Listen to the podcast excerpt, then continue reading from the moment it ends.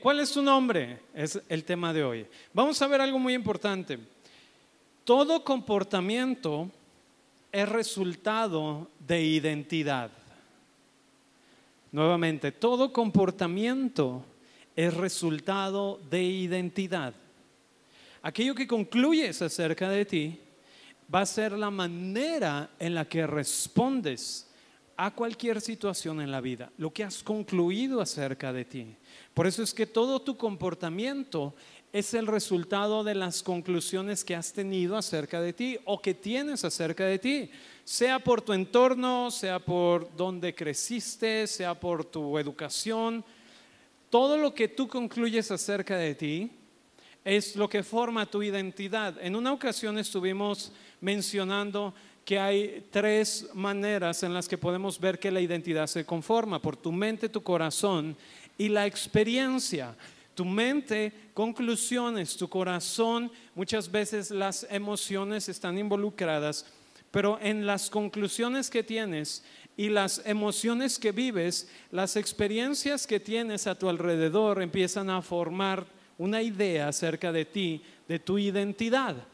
Nosotros como mexicanos, ¿verdad? Tenemos cierta identidad dada a nosotros, vamos a decir, heredada, ¿verdad? Cierta identidad heredada. Yo me acuerdo que cuando eh, les platicaba que hace en algún tiempo que, que andaba en otro país, un país latinoamericano, pero ellos la idea de mexicano, ¿verdad? Me decían, come chile y yo no, entonces no eres mexicano. Y yo decía, bueno, no todos los mexicanos comen chile. Bueno, tomas tequila, no, tampoco. Entonces no eres mexicano. Yo, bueno, es que no todos los mexicanos comen toman tequila.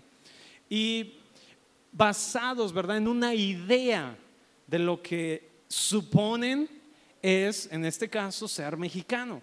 Y entonces nosotros como mexicanos heredamos cierta identidad cierta identidad por tradiciones, cierta identidad por la historia, por donde crecemos. Y esto de alguna manera forma una idea de quiénes somos, de lo que podemos hacer y de hasta dónde podemos llegar. Y hasta cierta forma esto puede ser o un límite o puede ayudarte a crecer. ¿Me estoy explicando? Muchas veces la identidad que heredamos puede ser un límite hay gente que crece en un entorno donde a lo mejor hay escasez de recurso económico. Y por crecer en un entorno de, pues así, lo que sucede es empieza a formar una idea. Yo lamentablemente en una ocasión escuché, escuchaba a los hijos pequeños de una familia, no es que vivieran en la calle, pero, pero sí tenían una necesidad económica pues muy marcada, sí había necesidad y yo me acuerdo que escuchaba de los más pequeños decir, es que somos pobres, somos pobres. Ahora, ¿por qué ellos concluían esto? Porque había un entorno que les decía algo, ¿verdad? Acerca de su condición. Y ese algo, esa condición, esa situación que ellos vivían, les hacía concluir que somos pobres. Y, en, llegar a esta conclusión, ellos empezaban a decir, no puedo por ejemplo, no voy a poder estudiar, no voy a poder hacer esto, no voy a poder hacer aquello, porque somos pobres. Ahora, ¿había una realidad? Claro que sí. ¿Había una necesidad? Claro que sí. Pero el asunto o el problema estaba en que ellos estaban definiendo ya sus límites por la experiencia. Y esto es algo bien importante. No podemos permitir que la experiencia que vivimos forme nuestras conclusiones como la verdad de lo que somos.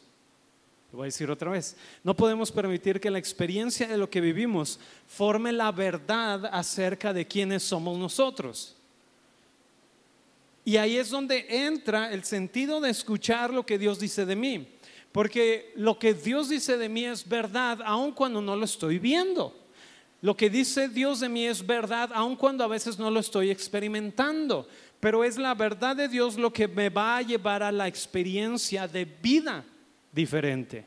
Pero lamentablemente vivimos de la manera opuesta. La experiencia de vida determina mi verdad. Si tengo recursos o nací de una familia con recursos ¿verdad? económicos, ¿qué es lo que decimos? Casi, casi podemos decir, tengo la vida resuelta, ¿verdad? Porque mi experiencia o mi entorno permito que defina mi verdad. Y el asunto con ellos es, aún a pesar de que había una necesidad, aún a pesar de que estaban pasando por necesidad o que tenían esta situación, eso realmente no debería determinar su verdad en el sentido de que el deseo de Dios no es que ellos sean pobres, ¿verdad? El deseo de Dios no es que tú seas pobre. El deseo de Dios no es que tú vivas de enfermedad en enfermedad.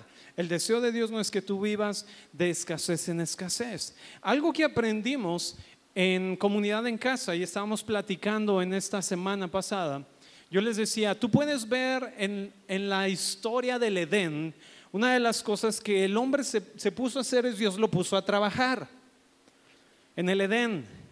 Hay quienes tienen la idea del Edén que es el lugar donde solamente estás sin hacer nada, ¿no? Pero Dios lo puso a trabajar. Quiere decir que el trabajo es una bendición. Quiere decir que el trabajo fue idea de Dios. Y quiere decir que es bueno. Ahora, ¿qué fue lo que pasó? Después de que Adán toma una decisión y decide vivir fuera de la fuente que es Dios, entonces dice que la tierra se hizo árida. Y, es cuando Dios le dice, ahora, Adán, lamentablemente por tu decisión, vas a tener que sudar para producir. Te va a costar producir. Y entonces yo les decía, cómo la tierra es una imagen acerca de nuestra vida también. Cuando Jesús habla del sembrador, habla de la tierra y dice, y tierra cayó en, tal tipo de, perdón, semilla cayó en tal tipo de tierra y otra semilla cayó en otro tipo de tierra. Y luego Jesús habla acerca de la tierra como si fuera qué? Nuestra vida. Quiere decir que Edén representaba que la tierra producía y no le costaba. Pero después de haber tomado la decisión de alejarse de Dios, la tierra en un sentido físico, literal, se volvió árida. Y la tierra, hablando en un sentido de la persona del hombre, se volvió árida también, se volvió seca, se volvió estéril, no podía ahora producir. Por eso es que el deseo de Dios es que tú seas prosperado. Es muy interesante cómo muchas veces la, la Biblia tiene la relación entre tierra y árboles con nosotros. Somos como árboles plantados que dan su fruto a su tiempo y su hoja no cae. Y todo lo que hacen, y todo lo que hacen. Y luego Jesús dice que aquella semilla que cayó en buena tierra produjo mucho fruto. El deseo de Dios para tu vida es que produzcas mucho fruto. ¿Y a qué me refiero con esto? Es interesante cómo cuando Dios o Jesús menciona al Espíritu Santo, ¿verdad? Cuando el apóstol Pablo habla de los frutos del Espíritu, habla en el sentido como si tú fueras un árbol que produce frutos, como una tierra buena que produce frutos. Y entonces si la tierra es buena, los frutos que produce son buenos. El deseo de Dios no es que andemos de depresión en depresión, que andemos de angustia en angustia. Eso no es prosperar. La palabra prosperar quiere decir avanzar. Es lo que quiere decir. Entonces el deseo de Dios es que tú avances. Pero, ¿por qué te estoy diciendo todo esto? ¿Y qué tiene que ver con tu nombre? Cuando vemos en la Biblia, ¿por qué menciona a veces mucho nombres de personas? Quiere decir que el nombre definía mucho la identidad. Y entonces, Génesis 32, 27 a 28, hay una historia de un hombre que está peleando con Dios. Y el varón le dijo, ¿cuál es tu nombre? Y él respondió, Jacob. Y entonces le dijo el varón, no se dirá más tu nombre Jacob, sino Israel. Ahora, cuando vemos cómo la Biblia menciona nombres, es porque los nombres marcaban un destino, marcaban una identidad. La palabra Jacob, o lo que significa Jacob, el nombre Jacob quiere decir el suplantador. Y a través de la historia o de la vida de Jacob, vamos a ver la importancia de entender quiénes somos, cómo nos vemos y lo que tenemos. Y esto va a definir mucho la manera en la que nosotros vivimos o el estilo de vida que hay en nosotros, porque sea consciente o inconsciente, todo comportamiento es resultado de identidad, consciente o inconscientemente. Y es necesario esto porque muchas veces tenemos que ser confrontados con nosotros mismos acerca de aquello que yo he creído de mí, acerca de aquello que yo pienso acerca de mí, que creo que soy, que creo que no soy. ¿Me explico? Esta confrontación con las conclusiones de lo que somos. Y, casi siempre cuando tenemos esta confrontación, a veces vemos una carencia de identidad.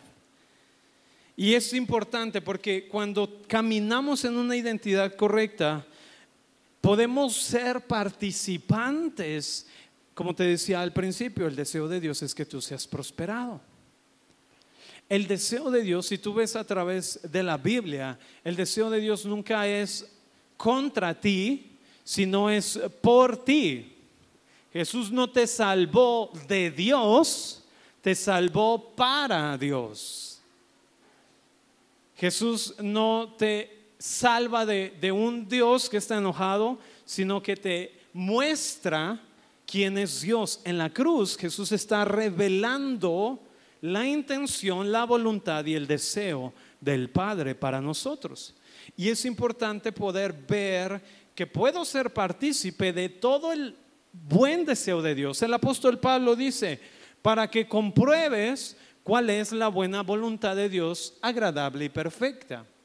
El deseo de Dios es que tú compruebes, ¿verdad? No es que tú cambies la voluntad de Dios. No estamos tratando de cambiar la voluntad de Dios para que sea a nuestro favor. Más bien estamos entendiendo quiénes somos nosotros quién es Dios para entonces comprobar que su voluntad es buena, agradable y perfecta. Es algo muy diferente. No estoy tratando a través de mi oración cambiar la voluntad de Dios para que Él sea bueno para mí. O a través de mis méritos, tratar de cambiarlo y decir, Dios, dame chance, no soy tan malo, ¿verdad? y, como que torcerle un poco el brazo a Dios para que su voluntad sea a mi favor. Más bien es comprobar que su perfecta voluntad es buena y es agradable. Y esto es lo que nosotros podemos caminar cuando podemos ser partícipes. Cuando nosotros participamos juntamente con Él, entonces podemos no caminar marcados por nuestros fracasos, sino vamos caminando, la Biblia dice que tú vas de gloria en gloria. A pesar de los errores, tú vas de gloria en gloria. O sea, tú tienes que ir caminando, avanzando. No es vamos de fracaso en fracaso, sino vamos de gloria en gloria. Proverbios 23, 7 dice, porque cuál es su pensamiento en su corazón, tal es él. Lo que concluye el hombre en su corazón es lo que va a determinar la respuesta a cualquier situación de su vida. Decíamos, Jacob significa suplantador.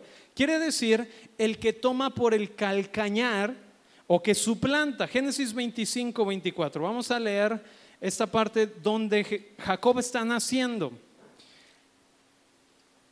Si tienes tu Biblia cerca, acompáñame a Génesis 25. Vamos a leer del verso 24 en adelante. Dice así, cuando se cumplieron sus días para dar a luz, aquí había gemelos en su vientre. Y salió el primero rubio y era todo velludo como una pelliza. Y llamaron su nombre Esaú. Sí, o sea, desde pequeño el niño ya venía envuelto en pelo. El primero, Esaú. Y luego sigue diciendo, después salió su hermano. Trabada su mano al calcañar de Esaú y por ese motivo fue llamado su nombre Jacob. Y era Isaac de edad de 60 años cuando ella los dio a luz. Entonces, vemos que desde el nacimiento Jacob está aferrado, ¿verdad? A querer, en ese sentido, en, en la cultura, en este tiempo, el hijo primogénito tenía derecho a todo. Tenía derecho a la bendición del padre, tenía derecho a la herencia del padre por ser el primogénito. Esa era la cultura, así es como se manejaba. Entonces, el segundo, ¿con qué se quedaba? No tenía nada. Tenía que formar su propio camino, hacer su propia riqueza. Pero el, primogénito ya tenía, vamos a decirlo como, de alguna manera tenía solucionada la situación. Y entonces vemos desde el inicio a Jacob tratando de, agarrarse, ¿verdad? Tratando de decir, pues voy a ver qué puedo, a ver qué me puedo agarrar yo, ¿verdad? Y entonces dice que cuando nace, imagínate, eso es algo muy raro, ¿verdad? Que cuando nace sacan a uno y el otro viene, viene ya este, agarrándolo del, del calcañar. Y entonces lo sacaron a los dos. Y por eso le ponen Jacob. Este es el que como que quiere suplantar vienen luchando, venían luchando desde el vientre para ver quién salía primero. Y este nombre, Jacob, empieza a vivir. Entonces imagínate que toda tu vida, ¿verdad? Ah, Jacob, nosotros dices, ay, qué bonito, ¿verdad? Pero imagínate que te diga, es su plantador, ven para acá. Oye, su plantador, porque es lo que quería decir su nombre.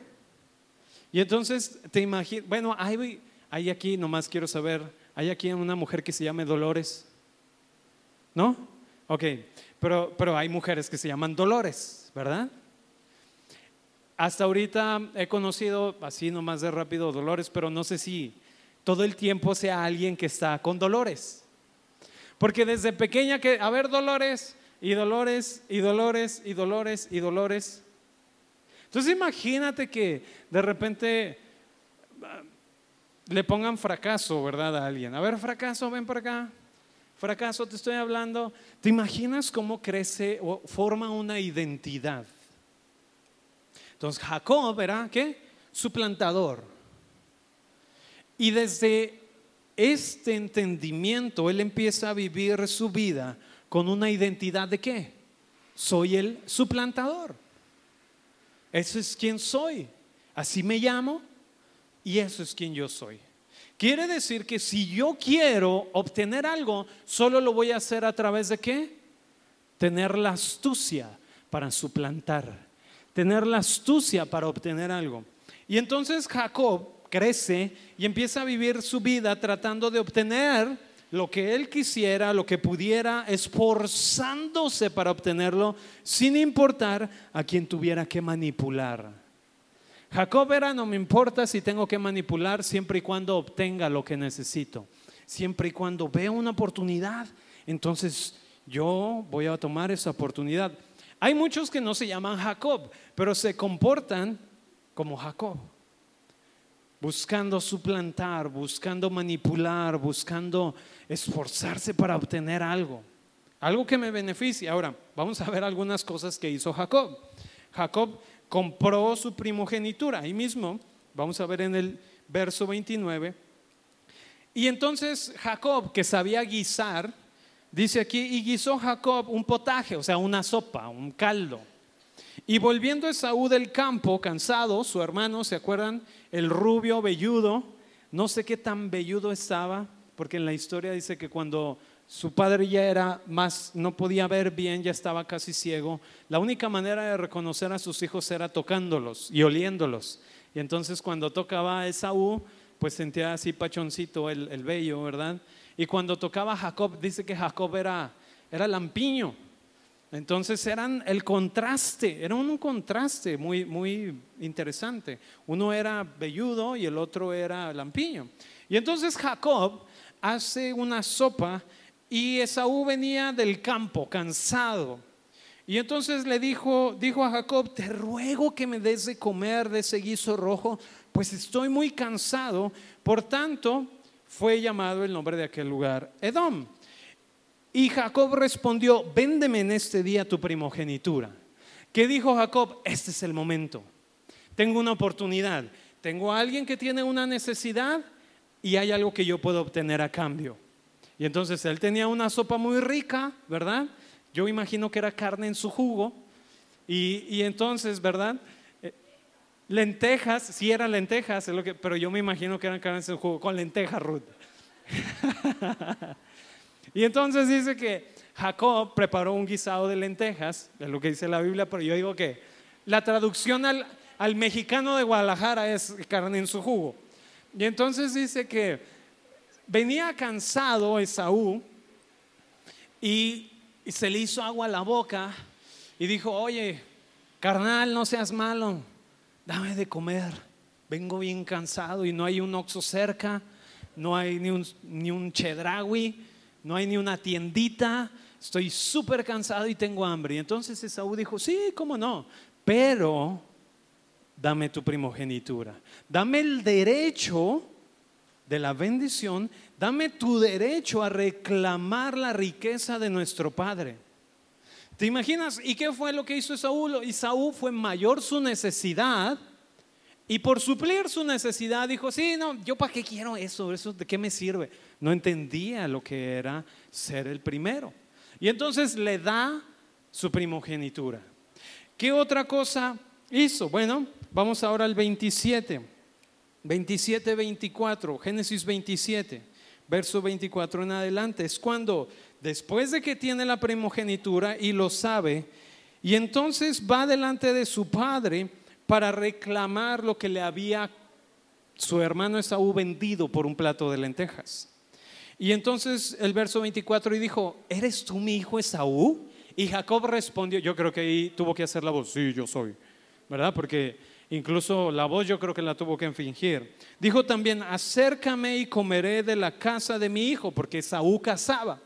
Y entonces dice, para que yo lo bendiga, y Jacob se acercó, Isaac comió y le trajo también vino y bebió. Y le dijo Isaac su padre, acércate ahora y bésame, hijo mío. Y Jacob se acercó y le besó, y olió Isaac el olor de sus vestidos y le bendijo. Ahí está lo importante. Jacob está caminando, ¿verdad? Dijo, no, pues es que ya me lo vendió, pues ahora vemos aquí que hay una imagen muy interesante, no vamos a tomarlo en esta lección, pero hay una imagen muy interesante de Cristo con nosotros, pero dice que Jacob se disfrazó, se puso pelaje de animales para que al momento de su padre tocarlo y olerlo, pudiera oler al campo, pudiera sentir el vello de su hijo Esaú. Pero vamos a decir que aquí Jacob engañó a quién? A su padre. Le quitó la bendición a su hermano, engañó a su papá. ¿Por qué? Él sigue caminando como quién? Como el suplantador como Jacob. Y no solo eso, sino también engañó a su suegro. Génesis 30, vamos rápidamente, Génesis 30, y nomás le das vuelta a la hoja, en el verso 37. Y tomó luego Jacob varas verdes de álamo, de avellano y de castaño, y descordezó en ellas mondaduras blancas, descubriendo así lo blanco de las varas, y está hablando, y puso las varas que había mondado delante del ganado. ¿Esto para qué? Dice el verso 39, así concebían las ovejas delante de las varas y parían borregos listados, pintados y salpicados de diversos colores. Y apartaba Jacob los corderos y ponía con su propio rebaño los listados y todo lo que era oscuro del hato de Labán y ponía su hato aparte y no lo ponían con las ovejas de Labán. Y entonces, ¿qué fue lo que pasó? Le dijo su suegro, hagamos un trato, todas las que salgan manchadas son tuyas, todas las que salgan de un color son mías. Y entonces Jacob se ingenia y pone esto, pone una vara, la pone enfrente de las, de las ah, ovejas o del ganado que, que está ahí. Y entonces hay algo aquí que sucede que de repente empiezan a, dar ovejas pintas y entonces las empieza a apartar, ¿verdad? Estas son mías, estas son mías, estas son, ah, una tuya, ah, estas son mías, estas son mías, ah, sí, una tuya. Si me explico, él empezó a hacer a través de qué? A través de un engaño, engañar a su suegro. No es lección para nadie, ¿eh? No es como que, que una estrategia para engañar a tu suegro. Ahora, al mismo tiempo, Labán, su suegro, le jugó también con la misma moneda. Génesis 25, 33. Cuando él empieza a buscar, ah, bueno, ya, ya, lo vimos en la parte de que empieza a vender su, su primogenitura. Pero luego Labán se enamora de Raquel. Y entonces le dice Labán, ah, pues sí, ¿cómo no? Claro que te doy a mi hija, trabaja, en aquel tiempo así se usaba. Trabájame siete años y te doy a mi hija. Siete años sin paga, ¿verdad? Porque el pago va a ser mi hija.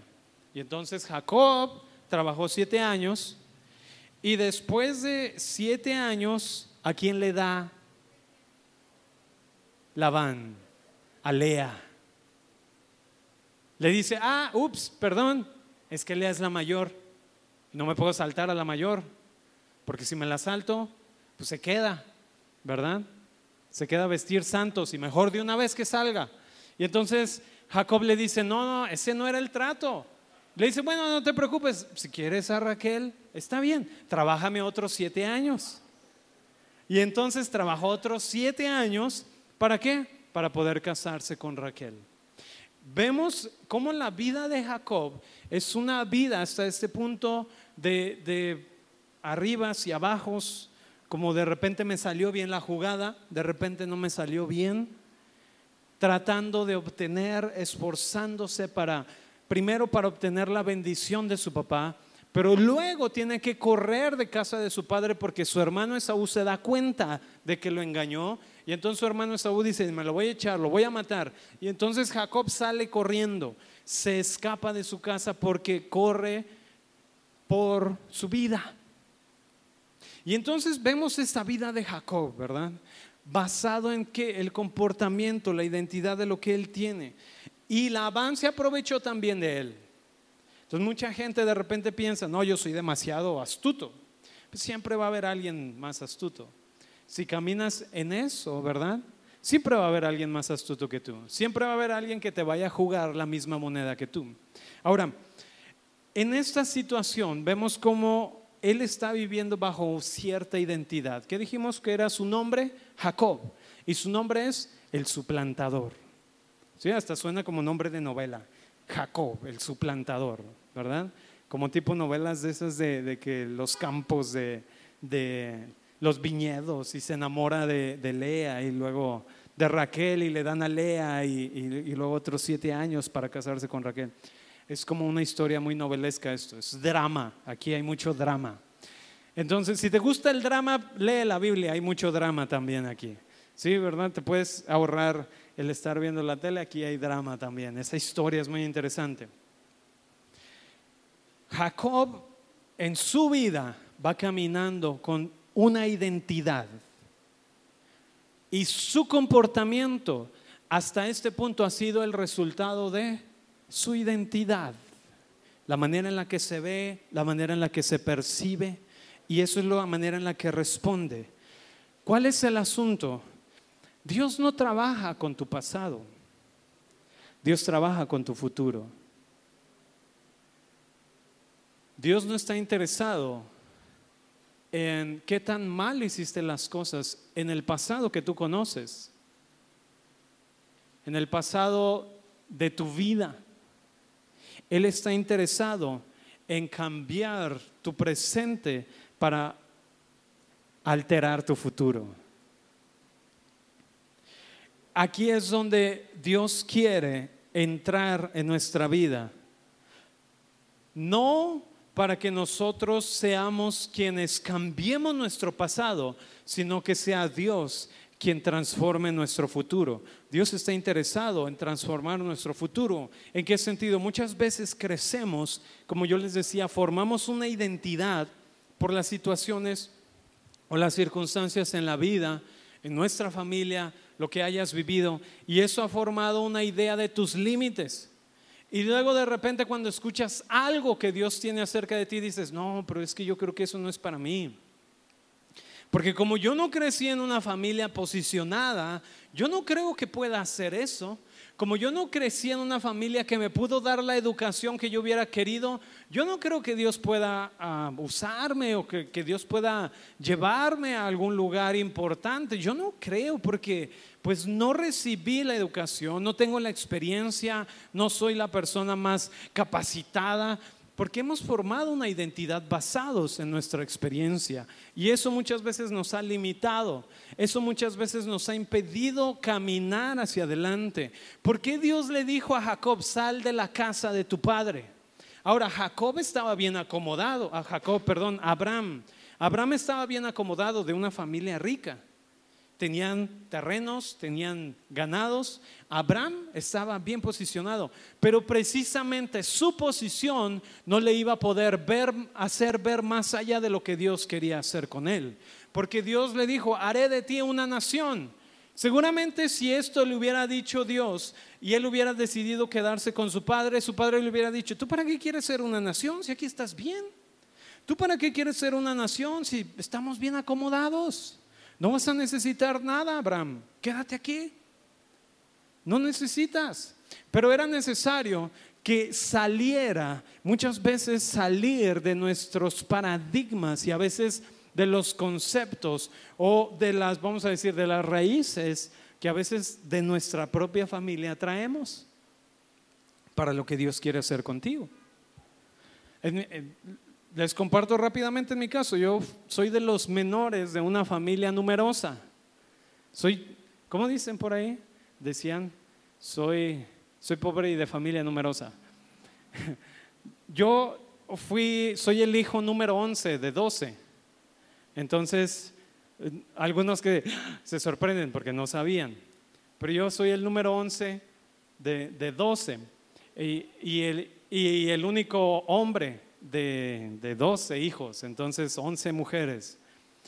Y imagínate, ¿verdad? Que caminas en la experiencia, hay un contexto, hay un entorno de repente que tú puedes decir, bueno, es que como yo no recibí atención de mi papá como hubiera querido, entonces yo no voy a poder ser un buen padre, un ejemplo, porque estaría limitando o estaría poniendo un límite en mi respuesta a mi presente por mi pasado por lo que sufrí en mi pasado. Pero Dios está interesado en trabajar en tu futuro. Dios está trabajado, eh, eh, perdón, interesado en transformar tu presente para cambiar tu futuro. ¿Qué es lo que hace? En Génesis 28, 10, Dios se le aparece a Jacob cuando Jacob está corriendo, huyendo, se le aparece y dice que él tiene un sueño y ve el cielo abierto, ve una escalera que, está desde el cielo y ve ángeles subiendo y bajando. Y entonces se levanta Jacob y dice, wow, qué tremendo sueño. Aquí está Dios. Y entonces llama a ese lugar Betel, que es casa de Dios. Pero lo que no entendió Jacob es que Dios le estaba diciendo a él, tú eres la puerta del cielo. Pero él pensó que era el lugar. ¿Por qué? Porque él no se iba a ver, ¿verdad? De esa manera, porque decía, yo soy el suplantador. ¿A dónde llegué? Llegué a la casa de Dios. La intención de Dios era cambiar en aquel lugar, le estaba mostrando lo que haría de él. Dios le dice, de ti daré a ti esta tierra, tu descendencia, tus hijos. Pero él se levanta y dice, wow, esto es la casa de Dios, qué tremendo. Muchas veces vas a la iglesia y dices, wow, qué tremendo la presencia de Dios, casi me caigo, casi lloré o lloré y, me caí, y me revolqué y, y temblé y estuvo todo tan tremendo. Y te vas, pero no has cambiado las conclusiones en tu vida. Aprendimos la semana pasada, la presencia de Dios no te cambia. Pero es el lugar donde tus conclusiones tienen que cambiar acerca de ti. Yo muchas veces veía gente que en la iglesia lloraba y corría al altar y se arrodillaba y lloraba y todo. Pero en la semana seguían batallando. Pero en la semana seguían teniendo problema de actitud, seguían teniendo un problema en su corazón. Y tú decías, bueno, pero lo vimos el domingo. Yo me acuerdo que antes hasta de la plataforma se aventaban, ¿verdad? Estaba la alabanza y luego de repente subían corriendo y se aventaban y los agarraban y los aventaban y todo estaba muy padre. Pero se iban de la iglesia o salían del edificio, eh, todo estaba igual. Entonces aquí Jacob tiene un encuentro con Dios, pero sus conclusiones no habían cambiado hasta ese punto. La presencia no te cambia, pero es el lugar donde escuchas lo que Dios dice y decides, y conmigo decido, escuchar e incluir en mi vida. Y eso es lo que transforma. Hay una promesa que Dios le dio en este lugar. Le muestra su propósito, le muestra sus planes, pero todavía se percibe como alguien con una falsa identidad, tramposo, temeroso, fracasado, engañando, errante, sin estabilidad, de aquí para allá. Y ese es el asunto. Dios siempre te va a elevar tu autoimagen hasta el lugar de la obra completa de Cristo. Pero es la decisión que tú tomas de involucrarte, de incluirte en lo que Él ya te ha dado en lo que Él ya te ha dicho. Tú puedes venir a la iglesia, hay un momento de adoración, hay un momento de presencia, porque es el lugar donde Dios habla, es el lugar donde escuchamos lo que Él dice y es el momento donde decidimos incluir lo que Él ha dicho acerca de mí para que transforme mi vida. Porque déjame decirte, Dios ya no va a hacer algo más de lo que Él ya hizo. Él ya te entregó a su Hijo él ya hizo una obra completa, ya no hay más sacrificio pendiente. Él ya entregó su Espíritu Santo, ya no hay más que dar. Dios ya no te va a dar más de lo que ya te ha dado, porque ya te ha dado todo. Entonces el problema no es pedirle a Dios, el problema es entender lo que Él me ha dado. Como les decía al principio, el asunto no es cambiar la voluntad de Dios a mi favor, es comprobar la voluntad de Dios para mí, que es agradable y que es buena. Por eso la fe, o mi fe, Hebreos 4.2 dice que el haber escuchado la palabra no les fue de provecho el oír la palabra por no ir acompañada de fe en los que la oyeron. Ahora, cuando hablamos de fe es la respuesta de nuestro sí a Dios. Mi fe no quiere decir, escúchame bien, no quiere decir que yo estoy produciendo algo que solo Dios produce.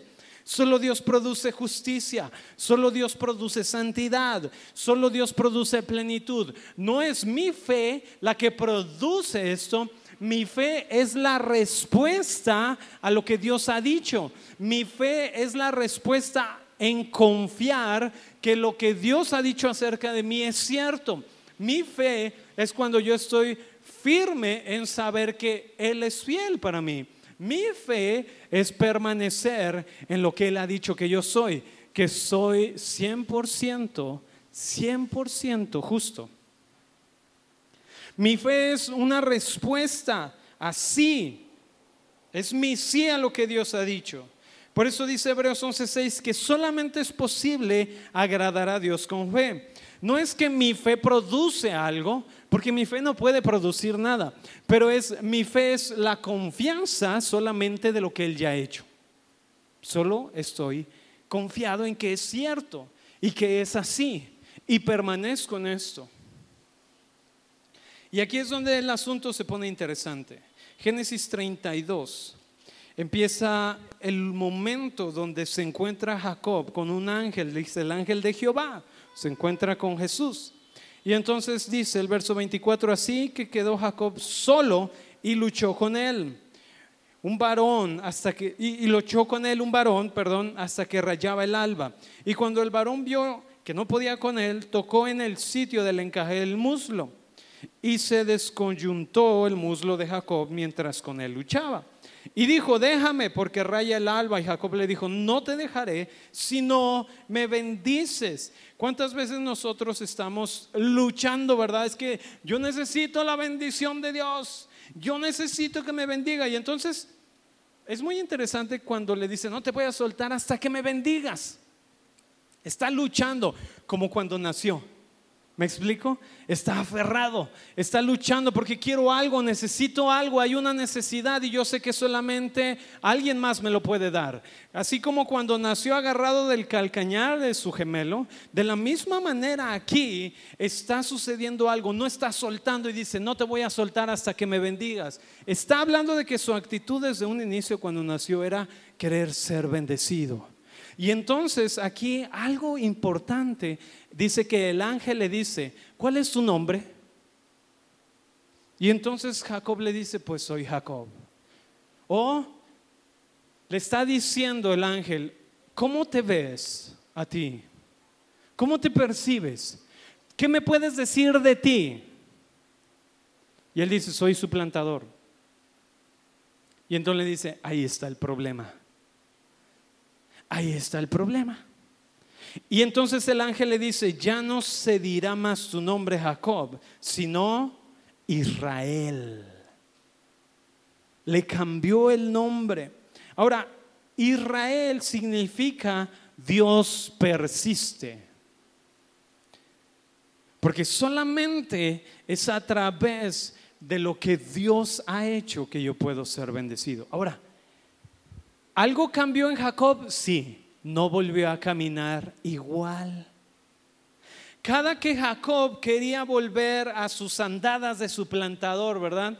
Dice que él quedó cojo y entonces, ay, se acordaba, decía, me llamo Israel, ya no me llamo Jacob, ya no camino igual, empezó a caminar cojeando, quiere decir que ahora, cuando lo veían, oye, ¿qué te pasó? Ah, es que ahora me llamo Israel. Ya no soy suplantador. Ahora confío en que Dios siempre va a persistir. Confío en que Dios es el que lucha, porque es lo que quiere decir también Israel. ¿Cómo que el que lucha? Si ya no soy yo el que está tratando de luchar por obtener la bendición, ya no soy yo el que está tratando de luchar por obtener la gracia, el favor de Dios, porque ahora sé que Dios me ha otorgado su gracia. ¿Qué cambió en, en Jacob? Su nombre. Y por cambiar su nombre, está cambiando qué? Su identidad. Qué tremendo es esto. La ironía de esto es que él peleaba con Dios por una bendición que Dios ya le había otorgado. ¿Por qué? En aquel lugar Betel, cuando tiene la visión, Dios le estaba diciendo, yo te estoy bendiciendo, Jacob, pero él no entendió. Seguía caminando como Jacob.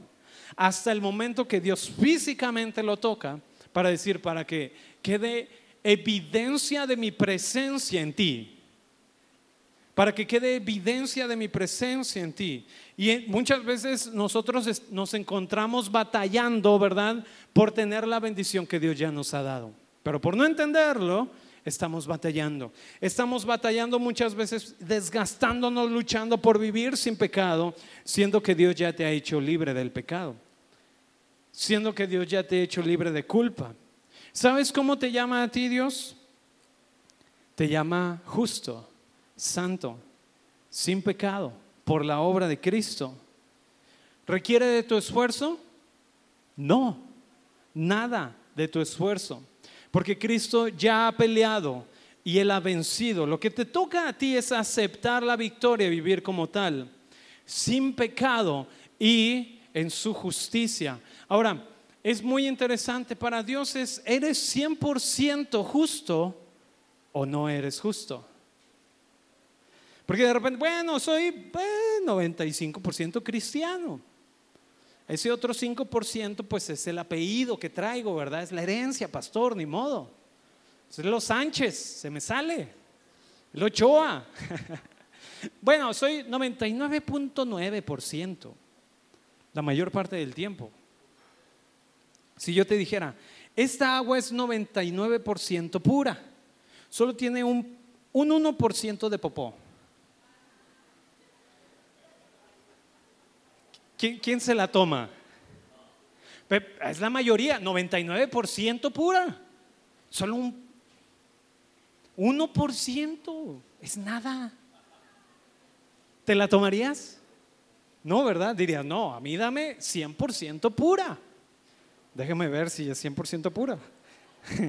No, no, como esos, eh, um, que dice, mata el 99% de los gérmenes. Y dices, pues el 1% es suficiente para enfermarme. Ese es el asunto. Delante de Dios, ¿eres 100% justo o no eres justo? ¿Eres santo o no eres santo? No hay como 99% santo. Ahora, ¿por qué es que yo puedo vivir en esta realidad? Bueno, porque el Hijo de Dios me da el 100% para vivir el 100% del tiempo en el 100% de su justicia. Y me dio el 100% de su espíritu. ¿No te dio 50% de su espíritu? Y cada domingo tienes que obtener otro tanto por ciento. Dios no viene en partes, ¿verdad? No es como un Lego que hay que estar armando. Decía, ay, me faltan unas fichas. No, Dios viene completo. Ahí es donde tenemos que ser muy honestos con Dios y con nosotros para decir quién soy. Y entonces, si puedo verme, cuando tú te preguntas quién soy y si lo que tú ves es el defecto, la falla, el error, el pecado, o si lo que tú ves es lo que Dios recuerda. Hemos visto, te recomiendo escuchar el audio Podemos vivir sin pecado, porque una de las cosas que hablamos es, nuestra experiencia de vida ha dictado nuestra verdad. Porque yo, pastor, es que nadie puede vivir sin pecar. Mire, todos los días de la vida pecamos. Claro, esa es tu experiencia que has vivido hasta ahora y has definido eso como tu verdad. Pero lo que Dios dice acerca de ti es que tú eres justo y que tú eres santo por la obra. Efesios dice, a quien hizo perfectos para siempre a los santificados. Ahora, la palabra santo quiere decir apartado para. Tú eres 100% apartado para Dios. Y entonces el asunto es esa es la verdad de Dios. Si tú le preguntas a Dios, Dios, ¿quién tú dices que soy yo? Y entonces Dios te dice, eres amado, eres perfecto. Eso es lo que Dios dice de ti.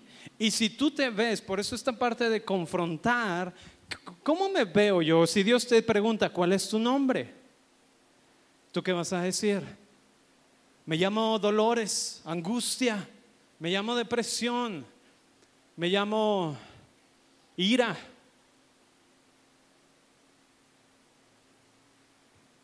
Y verte como Dios te ve. Porque el problema no es lo que has vivido hasta ahora, el problema es cómo te has visto. Ese es el asunto. Dios no le dijo a Jacob, ay, sí tienes razón, eres Jacob, eres el suplantador, tienes mucha razón, no te voy a bendecir. ¿Qué le dijo? Ya no te veas de esa manera, ahora tú eres Israel. Ahora es Dios quien pelea por ti.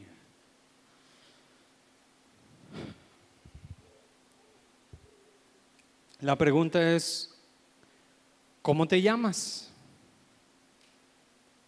¿Puedes escuchar lo que Dios ha dicho de ti o lo que las circunstancias dicen de ti? No podemos lograr el propósito de Dios tratando de vivir bajo un engaño o una falsa identidad. Debemos entender, si Él venció, yo vencí juntamente con Él. Si Él vive, yo vivo juntamente con Él. Si Él murió, yo morí juntamente con Él. Y entonces mi nombre ahora, ¿cuál es? Mi nombre ahora es justo y sin pecado. ¿Cuál es tu nombre?